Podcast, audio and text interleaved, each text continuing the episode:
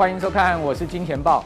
今天台股盘面上的焦点仍然是航运股哦，尤其是呢，今天是长荣海运啊，第一天被二十分钟分盘，而且呢还要先款券圈存啊，所以呢，今天长荣啊一开盘呢、啊，就带领了整个航运股似乎啊遇到了很大的跳船的问题。你会看到这个航运股的卖压非常的大哈，万海、长荣纷纷杀到盘下之后呢，阳明也翻黑了哈。那中场哇，这个整个航运族群大震荡。哦，这个 震得非常的厉害哦。虽然说尾盘稍微拉下来、拉上来啊，但是长荣仍然是收跌停的。明天到底海运股的走势会如何呢？其实一个很大的悬念哦。不过今天在盘中的时候，你会发现啊，哎，电子的占大盘成交比重一度超车航运啊。那这个电子跟航运呢，竞逐市场的资金啊。到最后谁胜谁负？那今天我们 FB 的活动呢，就是请我们所有可爱的观众朋友，大家用一句话表达你对电子资金在今天盘中一度超车航运的看法。但是最最后因为航运大震荡啊，好，所以航运的这个呃整体资金占比仍然是超过电子。不过呢，一度超车，你的看法是什么？那我们今天的活动是啊，好，在下面留言获得最多赞声的人呢，我就送大家一个小小的特别的礼物，什么礼物呢？就是这个 我签名的护目镜，很实用的护目镜啊。但是因为名字签在上面啊，恐怕会挡住你的视线了哈。到时候你要擦掉，自己再擦掉吧哈。好，那这个就是我们今天的活动。好，那呃，进入到我们的主题版哈，各位可以看一下，呃，这个我想我相信哈，没有人不知道，现在全大联盟最红的这个大谷翔平。好，那大谷翔平啊，最近两场初赛啊，其实他的表现真的是判若两人呐。哦，为什么讲判若两人？各位可以看到六月三十号啊，这个天使对洋基的时候呢，他只投了两个人就被换掉了。为什么？因为投四十一球丢掉七分，哇，那个教练看到啊，真的是疯了，对不对？你今天到底是失常到什么情情况啊？先赶快回去啊，这个做一下。那但是呢？呃，七月七号啊，有个各位看到最新一场天使出战红袜，哇，马上啊就恢复正常了。头七局用了不到九十球呢，只丢了两分，可以讲说是非常好的成绩。那大家都知道大谷翔平呢，既能投又能打，真的是个怪物级的啦哈。那我们一般来看到这个美股最近也有怪物哦，什么怪物？大家知道吗？亚马逊股价创历史新高了，各位可以看到哈，美股现在是一个二刀流撑盘。好，那大谷翔平既能投又能打，就是标准的二刀流啊！各位看到亚马逊哇，大涨了四点七趴，股价创下历史新高啊！啊，同时呢，苹果也涨了百分之一点五的幅度，差一点要创历史新高哦。其实距离历史的收盘最高点已经差没有几块钱了哈，所以看起来苹果跟亚马逊这两档尖牙股领着美股的科技股往上升的同时呢。诶，金融股杀杀得很凶啊哈，所以各位看到最近工业股杀得也很凶，原物料股也杀得很凶。那美股的节奏在改变，诶，这个、呃、到了中场了，我们看到上半年、下半年，现在到中场。那到中场，美股的节奏啊，由上半年的呃传产股啦、工业股啦、原物料股啊领军的这个美股的态势，会不会转变成为科技股要领军？那我们看到。呃，尖牙股纷纷一档接着一档创下历史新高啊，那是不是开始已经有这个味道呢？也告诉我们下半年台湾的主流股电子股即将荣耀回归呢？哈，那我今天的这个一开始要跟各位来报告我的个人的看法跟想法哈。各位可以看到，这个是九十年来道琼工业指数的走势图。好，如果我们可以看到，呃，这呃这个九零年来了，对不起，不是九十年来，九一九九零年来。当时呢，道琼指数啊，在一九九零年的时候，大概是两千七八百点哈，那涨到今年最高点呢，好，到今年五月的时候到了三万五千点，好，各在这个过程中啊，啊，道琼斯美国股市啊会有波段，或是说呢空头的走势，但是最终股票市场还是往上推升，所以我一再跟各呃跟这个很多朋友讲说呢，股票市场呢，我们最主要的 solution 啊是做多啊，而不是做空啊，哈，因为毕竟各位可以看到哈，这个。全世界股市啊都是持续啊，呃，以中长期的角度来看的话是创新高的哈。好，那在这个过程中啊，它是有一个大涨大跌的一个情况啊，或是说它有个多空走势很清楚的分界线。哦，我从一九九零年来啊，哦做了统计啊，哦把这二十多年、三十年来的台股这个美国股市的走势大致跟各位来报告一下哈。一九九零年的七月，哦，这个两千八百八十三点的道琼指数呢，它曾经啊一度小跌四趴啊，到当年十月跌到两千七百六十九点之后，哇，迎来一波长达十年的大多头。各位看到这边有没有？涨了百分之三百二十四，涨了三点二十四倍之后，当然呢，涨了十年，进入到一个空头修正。好，从两千年的一月到两千零二年的十月呢，指数跌了三十八趴，那跌完了，跌了四成了，再迎来一次超级大多头。零二年十月到零七年的十月，指数呢又涨了九十七趴，将近一成。之后呢，出现了一个很大的事件哦，各位都知道所谓的次贷风暴。好，当时呢，二零零七年十月道琼指数从一万四千一百九十八点跌到了零九年三月，好，第一季末跌到了六千四百六十九点，跌幅高达百分之五十四，这也是啊一九九零年来美国股市最大的一次啊这个波段的回档，好，这个跌幅超过五成哦。好，那既然跌了这么大的幅度之后呢，当然股票市场恢复多方就是一个既长而且又大的涨幅。各位看到零九年三月。到二零一八年的十月，道琼斯再涨了三倍。好，所以各位可以看到，当大空头出现完之后呢，就是一个大长多行情。好，这个是美国股市的定律，就是这样。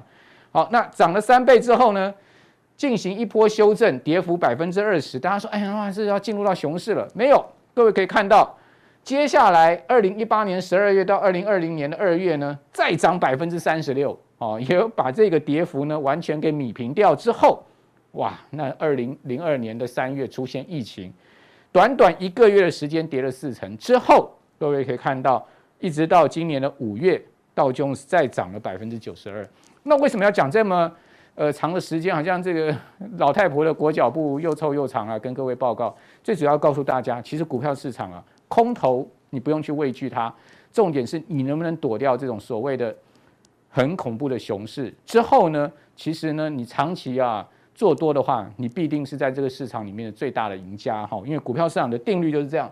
好，那这这个从九零年来啊，事实上通货膨胀啊，哦，这个起起落落，好，这个循环的一个过程中呢，它会对股市造成影响，但是呢，终究它不会对股市造成绝对的影响。所以我要跟各位报告，其实你不用去过度忧虑通货膨胀，好，最近对于金融市场可能造成的负面影响，因为通膨其实是股市的朋友，并不是敌人哦。哦，通膨过度，而且呢，长期的通膨最终影响到央行的货币政策，才会变成是金融市场的敌人。好，所以我们要把这个因果结构关系搞清楚之后，各位可以看到，美国的 PCE 的这个指数啊，在这个九零年以来啊，它就是上上下下的一个循环过程，有高有低。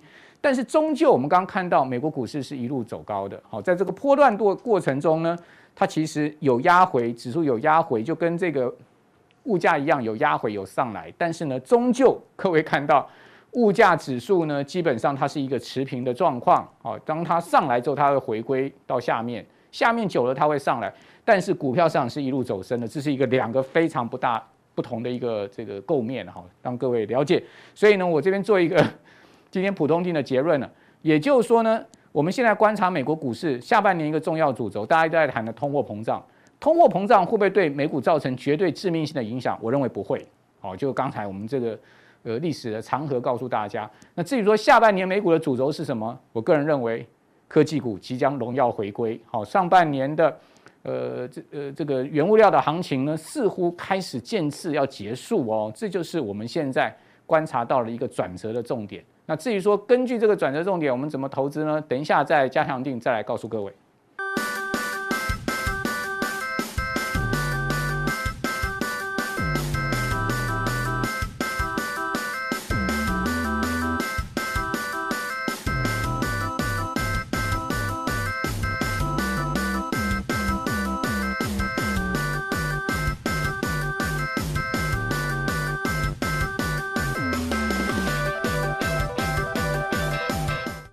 欢迎收看，我是金钱豹，带领大家了解金钱背后的故事。大家好，我是伟杰。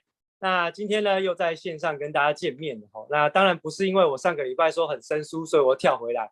最主要的原因呢，是因为大家说我在荧幕上面很帅，所以呢，我又在线上跟大家见面。好，好，那今天呢，我们的这个呃普通錠的内容，我们还是跟大家聊一下美股最近的状况。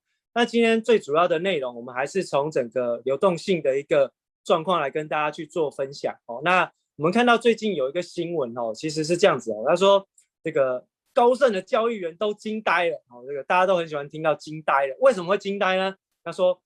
老子在华尔街干了十八年哈，没看过这么多钱流入到股市的。那有多少呢？你会看到比这个二零二一年的第一季度哈，或者是呢有史以来的同一个季度流入的金额都更多。有多少呢？流入了一千六百九十亿的美元。哦，那当然这些钱不是只有美国的散户去买进哦，当然也有全世界的这个投资人。包含台北股市的投资人哦，包含很多这个素人的网红，其实都一直在跟大家讲哦，投资美股啊不会赔之类的一个状况。所以呢，很多的资金哦都涌入到美股，然后呢也说现在目前看起来，FED 呢就是没有升息嘛，那没有升息再撑两年。但是我们有看金钱报的投资朋友都知道，我们已经早就告诉大家，联准会已经在紧缩资金，好，已经在紧缩资金。那我们来看一下哦，他说，二零二一年哦，光是上半年哦，流入全球股市的这个资金哦，就高达五千一百七十亿美元哦，所以其实哦，这比二零一七年的同期是多了二点六倍，所以其实这个钱啊，真的是钱满为患。那钱比较多呢，你就会发现钱那么多，只买股市，会不会有些资金去买别的？所以这时候就出现了资产荒，因为你不知道要买什么。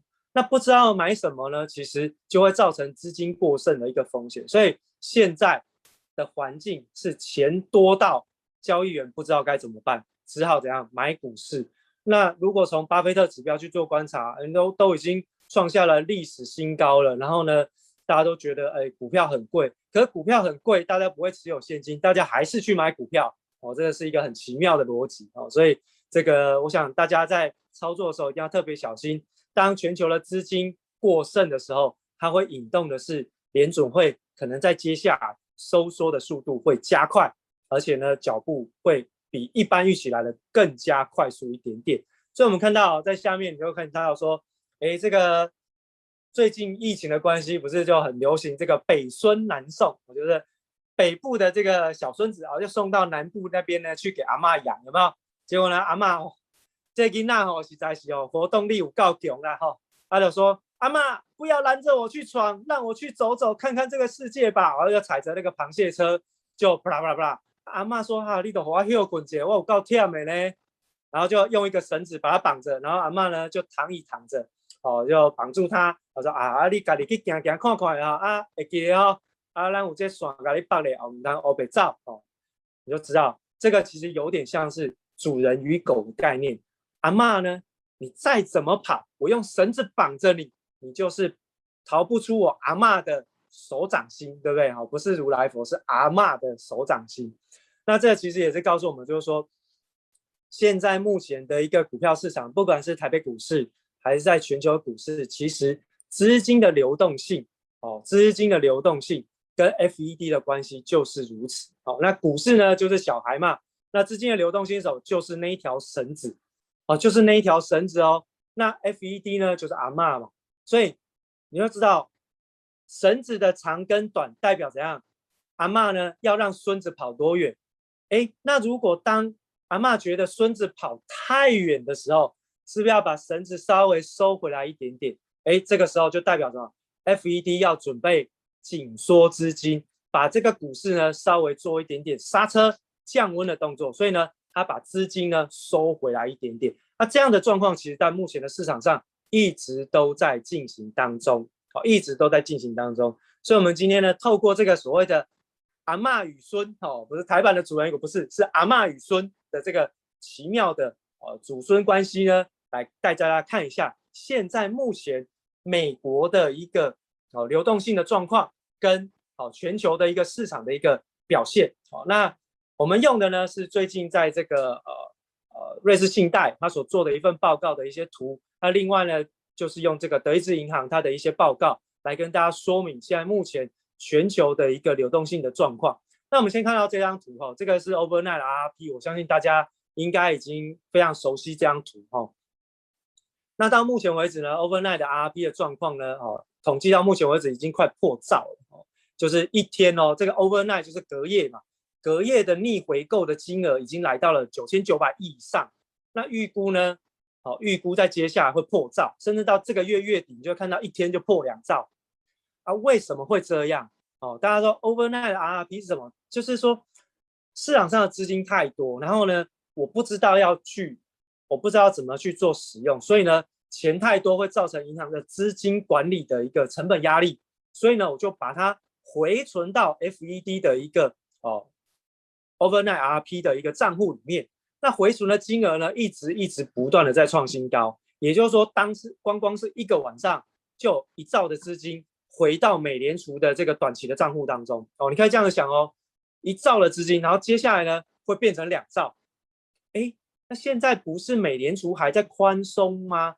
各位可以去算一下，每一个月美联储他做的这个所谓的哦购债计划，一个月一千两百亿，对不对？可是他一天晚上就给你收回一兆。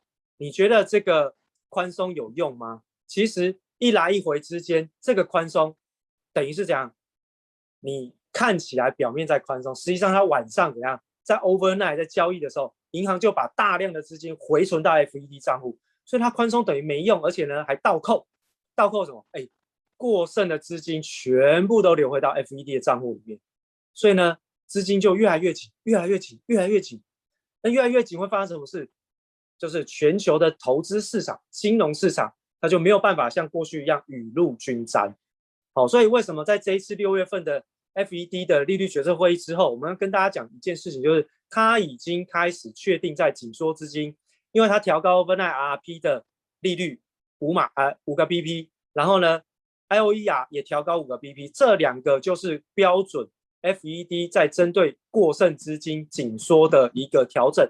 所以你可以粗略的把它不精准的把它解释成为是一个紧缩的动作，因为事实上钱有没有流回 FED？有，有没有流很多？真的流回去很多哦。所以它在短期当中这样子的一个现象哦，会造成未来在美国市场短期的资金出现紧缩的压力，而这个短期资金紧缩压力反映在殖利率曲线上面，你会发现哦，六月中。FOMC 利率决策会议过完之后，你会发现，哎，怎么短天期的殖利率在往上跑，而长天期的殖利率在往下掉？你看到，哎，蓝色的这条就是第一条，就是 current 这一条蓝色的殖利率曲线，它从这个五年期以后开始，哎，它的利率是低于一个月之前的一个利率，有没有？它是蓝色是比较低，那斜率的部分就比较平缓一点。可是它的短天期呢？五年期以下，它的利率是比上个月还来得更高。换言之，短天期的利率在上升，而长天期的利率在走低。这一来一回，长短天期之间的利差在放缓。因此，为什么最近美国股市的金融股开始有一些些压力，涨不太动？因为利差空间缩窄了嘛，对不对？那利差空间缩窄不利于金融股表现，那当然怎么样？对于股市的投资人那更是麻烦，为什么？因为当你的短期的利率在往上拉抬的时候，它会影响到你的资金成本的上升。当你的资金成本上升的时候，你就没有，你就会更有压力。在操作股市，你会很有压力，因为资金成本太高，你没有赚到一定的金额，你没有办法 cover 掉你的资金成本，所以你压力很大。所以一旦一跌，可能就有人会出场，所以一来一回之间会造成股市的震荡。我不敢说它一定会在这边就此就这样跌下去崩盘，不是，它可能在震荡的幅度上面会加剧，哦，会加剧，所以风险是越来越高，哦，所以你看到短天期的利率在上升，长天期利率在下降，那当然短天期来讲，资金成本在增加，那资金成本增加不利于股票市场投资人的操作，那长天期的利率在放缓，其实反映的是未来美国的经济复苏的力道也在持续的平缓当中。哦，所以殖利率有这几个意义，大家可以稍微去留意一下。因此，我们从 overnight RP 的状况跟殖利率曲线的一个平缓，我们可以推论，在短周期里面，美国的整个金融市场的表现，它会进入一个比较震荡的行情当中。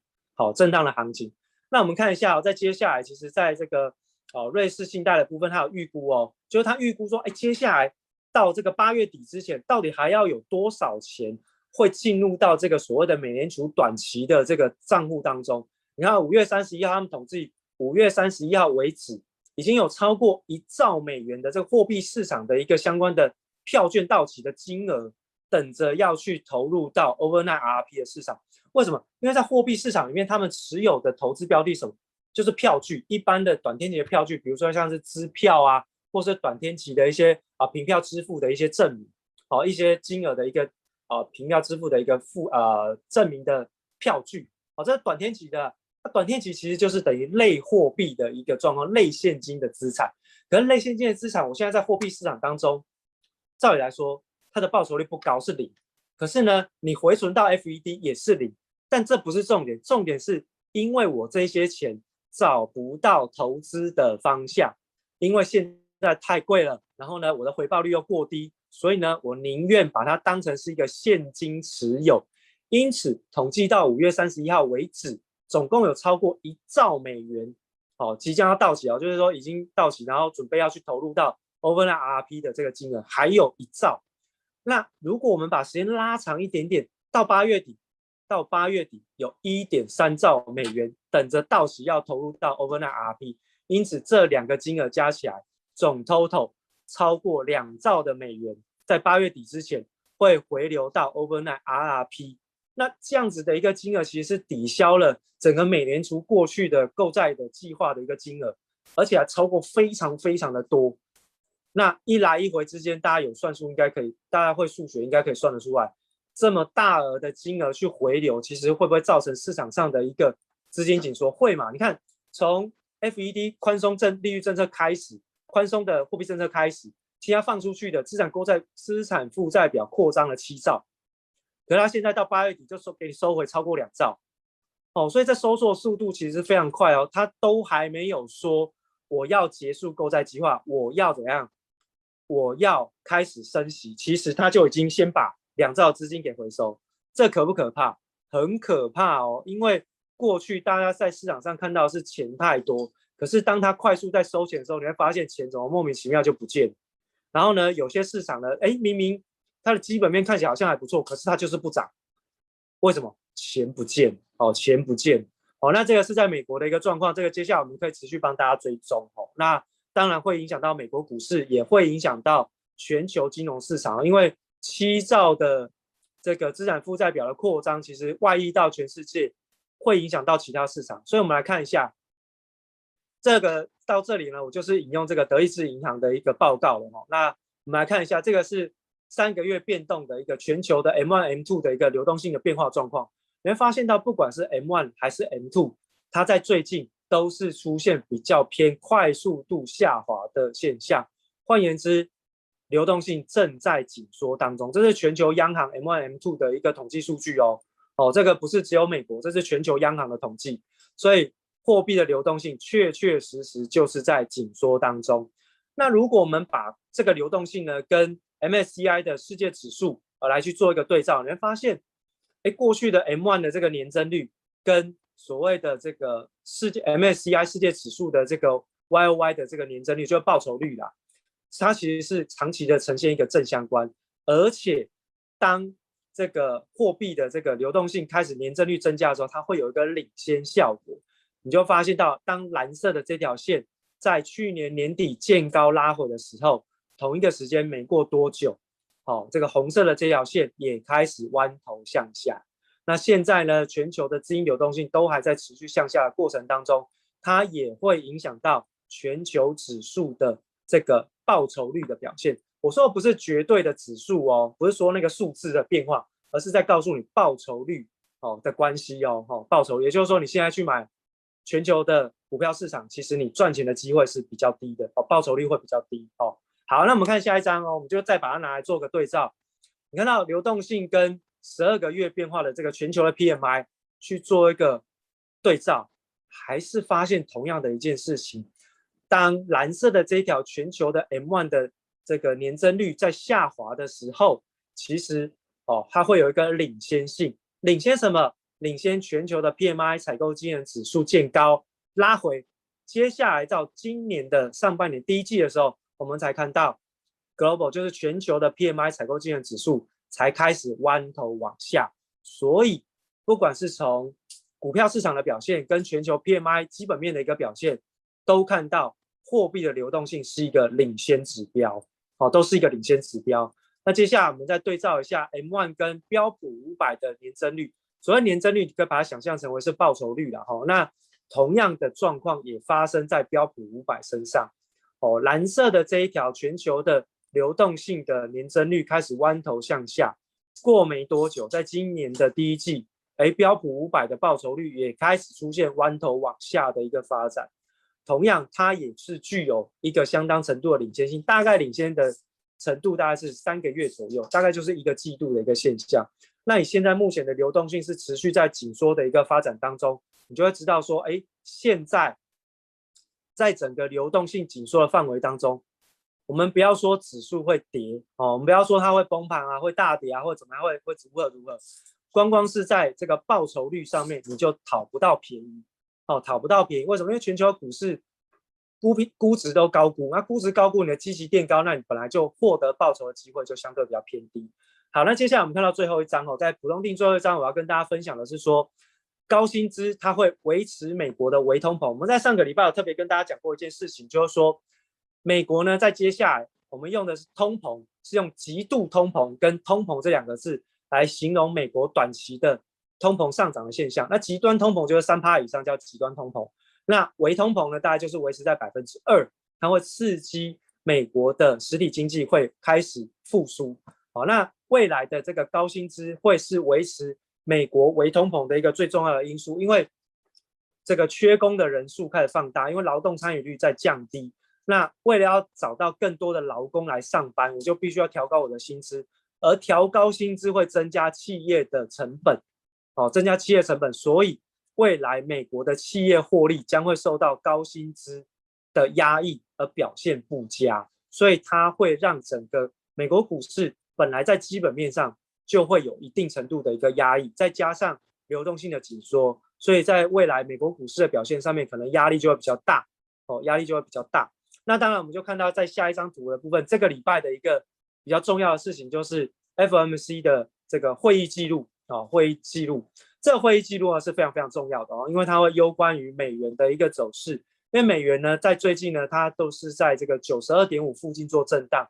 我做图的时候它就下跌，但是它呢。又拉上来了，所以大概就在九十二点五附近。可是呢，它并没有进一步的再往上走。所以对于美元来说，哦，是未来我们要观察美国股市的一个结构的非常重要的领先指标。当美元指数在升值的时候，就不利科技股，不利成长股。哦，那当然反过来说，就是比较有利什么？比较有利这个周期循环股啊，或者是一些价值股的投资。不过，这个都是要等到美元双脚底部成型之后，我们才去判断它的趋势到底有没有出来。那结构我们到目前为止大概分这两块去做观察。那所以在这个礼拜，大家要关注的是在美元震荡的一个行情，哦，跟它所带来的影响。因为你看到美元在上涨，竟然黄金也在上涨，哦，所以这个是一个比较呃明显的一个背离的状况。那接下来呢，其实美元的表现。会让我们也攸关到台北股市的一个状况，所以美元的确是要非常重要的一个指标去做观察了。好，那今天呢，在浦东定的部分，就先用资金流动性的一个发展来跟大家分享。接下来，在全球的金融市场会碰到资金紧缩的一个风险。那再来，如果是从美元来观察，它会影响到的是美国的结构，也会影响到台北股市的表现，是这个礼拜我们要去观察的重点。接下来我们在加强定要帮大家掌握的是中国大陆景气的一个观察。诶，最近中国大陆的表现不太好，到底是为什么？我们在加强定一并的告诉大家。等一下见喽。